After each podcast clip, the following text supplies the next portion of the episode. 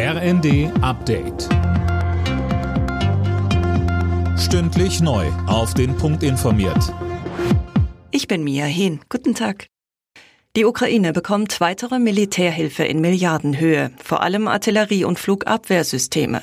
Über westliche Kampfpanzer ist dagegen noch nicht entschieden worden.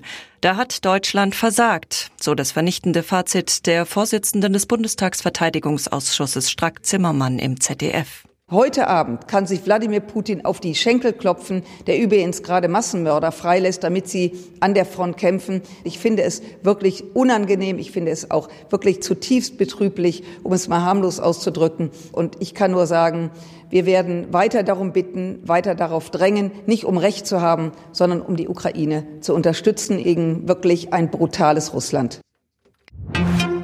Wer auf ein Paket oder einen Brief wartet, braucht weiter Geduld. Die Gewerkschaft Verdi hat angekündigt, auch heute soll bei der Deutschen Post gestreikt werden. In den letzten beiden Tagen hätten bereits gut 16.700 Beschäftigte die Arbeit niedergelegt, so die Post. Zum Auftakt der Grünen Woche in Berlin gehen heute Bauern, Tierschützer und Klimaaktivisten in der Hauptstadt auf die Straße. Das Bündnis Wir haben es satt fordert vom Bund eine sozial gerechte Agrarwende.